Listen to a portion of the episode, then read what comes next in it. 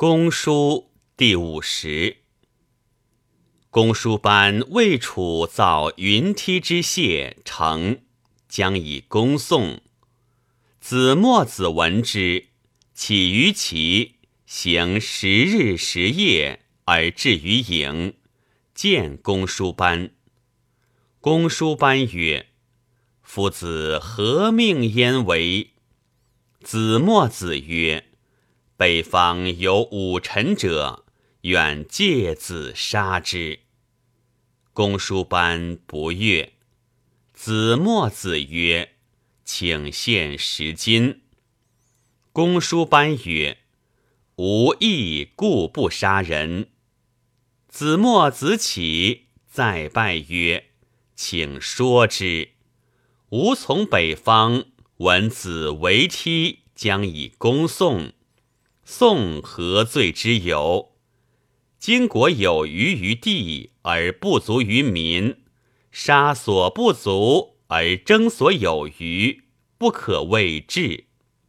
宋无罪而攻之，不可谓仁；知而不争，不可谓忠；争而不得，不可谓强；亦不杀少而杀众，不可谓之类。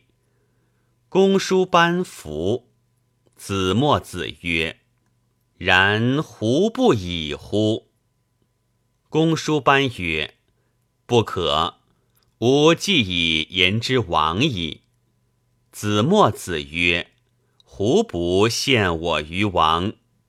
公叔班曰：“诺。”子墨子见王曰：“今有人于此。”舍其文宣，临有碧鱼而欲窃之；舍其锦绣，临有树鹤而欲窃之；舍其良肉，临有康糟而欲窃之。此为何若人？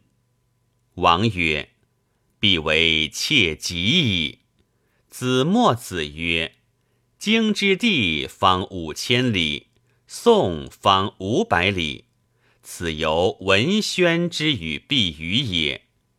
今有云梦，西寺麋鹿满之。江汉之鱼鳖猿驼为天下富。